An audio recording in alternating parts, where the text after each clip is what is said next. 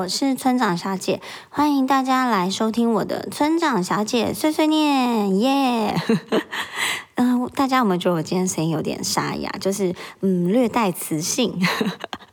其实是因为我上个礼拜被弟弟传染感冒，然后嗯前几天锁喉，那个声音实在是太经典了，我有录起来，然后我现在就要把它放给大家听，耶！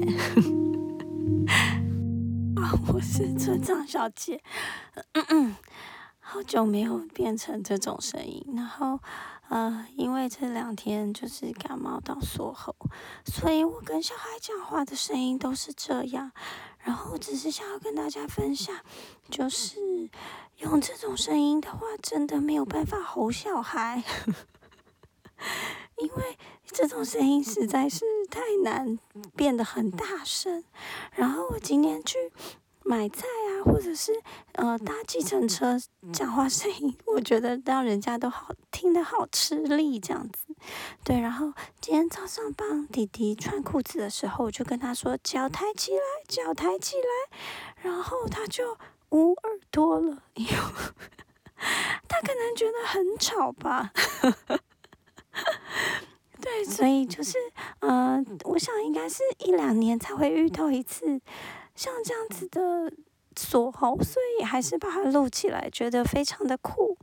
然后祝大家都健健康康、平平安安。OK，好，拜拜。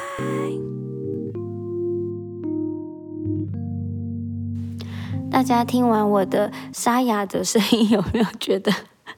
很逗趣呢，希望为大家的，就是苦闷的上班日啊，或者是苦闷的带孩子的时光，带来一点点好玩的事情。对，那我们今天呢，我想要跟大家主要分享的是。呃，我之前因为我一个好朋友，她是高龄的产妇，然后她呢有来问我说，诶，我之前有没有做过羊膜穿刺这件事情？所以我今天想要分享的是关于羊膜穿刺。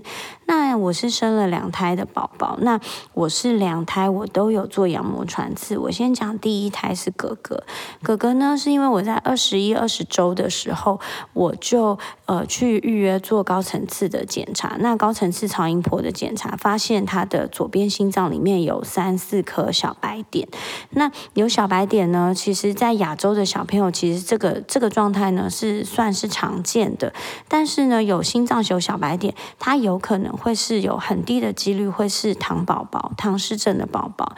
那我有特地去翻了一下，嗯，苏怡宁医师写的文章，他说，如果说呃正常的呃得到糖宝宝的几率一万分之一的话，那如果你心脏有小白点，它的几率可能会提升为五千分之一。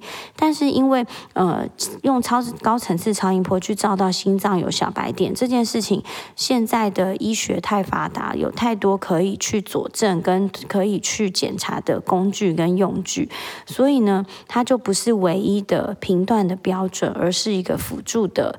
呃，参考，所以大家可以就是，如果大家也有心脏找到小白点，可以跟医生讨论看看有没有需要做羊膜穿刺。那因为我那个时候还蛮紧张，然后我就紧张到晚上。然后就一直跟我老公一直上网查，然后上网查就想说啊，羊膜穿刺会有可能会流产，有可能会感染等等，然后就觉得好紧张哦。我们从下午检查一直到快要关店前，最后呢，我是突破盲肠的点是打给我妈妈。那打给我妈，我就跟她说，哎，今天的状况怎么样？怎么样？那你觉得我要不要做羊穿？结果我妈啊，她就很轻松的跟我说，哎呦，我在怀你怀你妹妹的时候，我三十八岁，我也有做羊膜穿刺啊，没有怎么样啦，你赶快。去做，就是这一句话。妈，谢谢你是我的定心丸。听到了这句话之后，我就进了诊间去问医生，然后就问医生说：“嗯，那你觉得如果是你会做吗？”其实医生一一般来说，他不可以左右病人的决定，或者是呃有就是。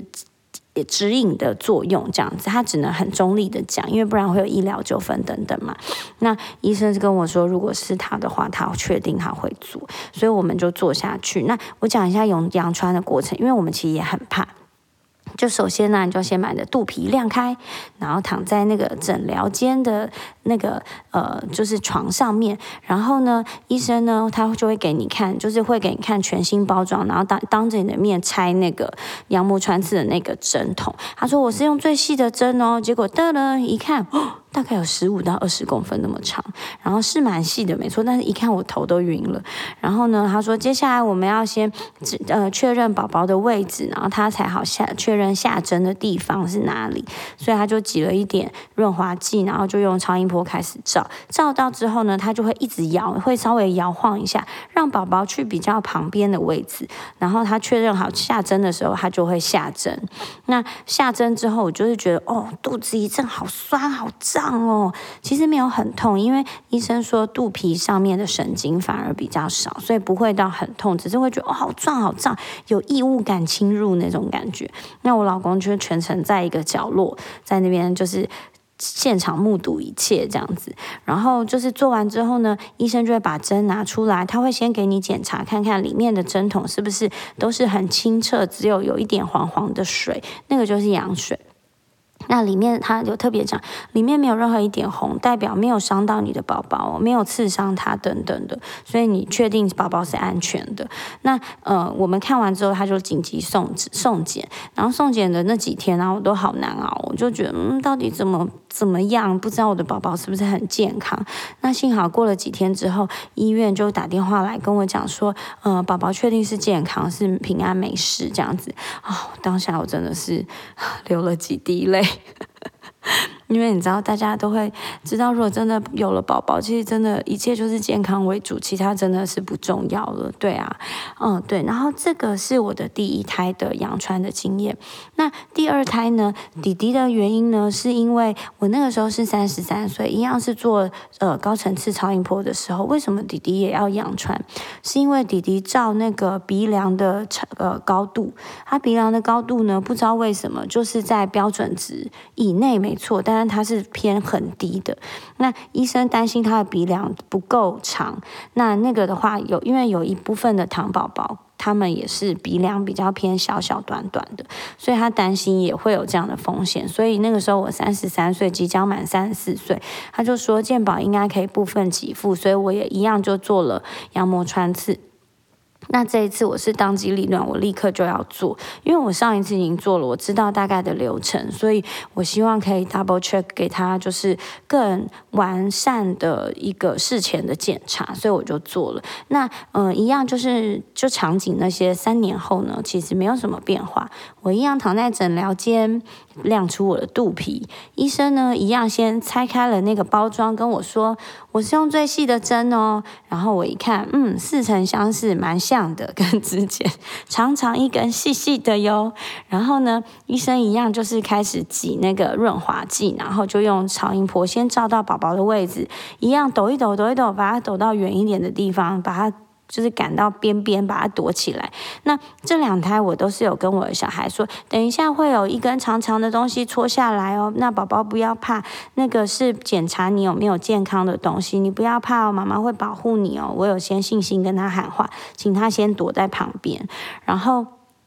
医生就一样，就后来就下针，下针拿出来也一样给你检查，看看里面是不是清澈，只有有一点带黄黄的水，那就是羊水嘛。然后就是呃，确定没有伤害宝宝，没有伤到宝宝，他就会立刻拿那个去送检。那也一样是隔了好几天，就是打电话来说，嗯，那个宝宝的状况是正健康是正常。这个时候我才放下心里一块大石头，然后这一次啊，一样也是。有流下两滴泪。没办法，因为真的好紧张哦。就是这件事情，我觉得是怀孕的时候，真的是会有一滴滴小煎熬的时候。对，然后我就做完了两次的羊穿，那我就跟我朋友分享。那因为他是在核心检查，那核心他每次检查的，照他来说的话，他说每次检查的医生其实不是同一位，所以每一个医生他有自己的风格嘛。这个医生他可能觉得，哎，你抽血报告你的那些几率指数是低的，应该还好。那有些。觉得哎，你已经高龄了，你应该要做哪些的检查去辅助你，就是再 double check 会更安心。所以他就是很呃很 confused 这样子，所以他就打给我，那我就跟他说我两胎都有做。那隔天呢，他就立刻去去做了羊穿，然后也赶在时间内确认了宝宝是平安没事的，对。所以这个就是我的羊膜穿刺的一个呃经验，就跟大家分享。那我想要跟大家说，就是呃，不管你今天决定你要不要做某些检查，那都是你自己的决定，还有根根据你自己身体的状况、宝宝的状况，还有根据医生专业的判断，不不要只是听我的分享，你就觉得哎好，我要去做，我要去做。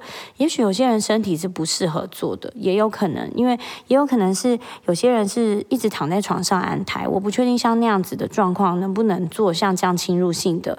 呃，检查我相信有可能是不行，那也有可能是有些人的子宫颈太短，他已经做了那个子宫颈环扎手术，或者甚甚至是躺在床上安胎啊，或者是他被限制行动，不能走走久，或者是不能站久，像这样子的身体状况，他可能就不适合做羊膜穿刺。所以真的一定要回归到问问看你的医生，确定好之后，你跟医生讨论，嗯，确定有需要做再做，这个是呃。侵入性的检查，然后我是觉得能做这样子的检查也是。呃，双重保障自己宝宝的一个健康，我觉得也蛮好的。所以就是跟大家分享，这就是我今天的呃村长小姐碎碎念。然后谢谢大家听到我这个刷牙的声音，嗯，希望下次可以恢复正常声音，再跟你们聊一聊。谢谢喽。那最后啊，如果你们也有羊膜穿刺的故事，欢迎留言告诉我哦，因为我最喜欢看大家的呃，大家身边的真正的。都市传说，这是我的兴趣跟我的乐乐趣来源。好，谢谢，拜拜。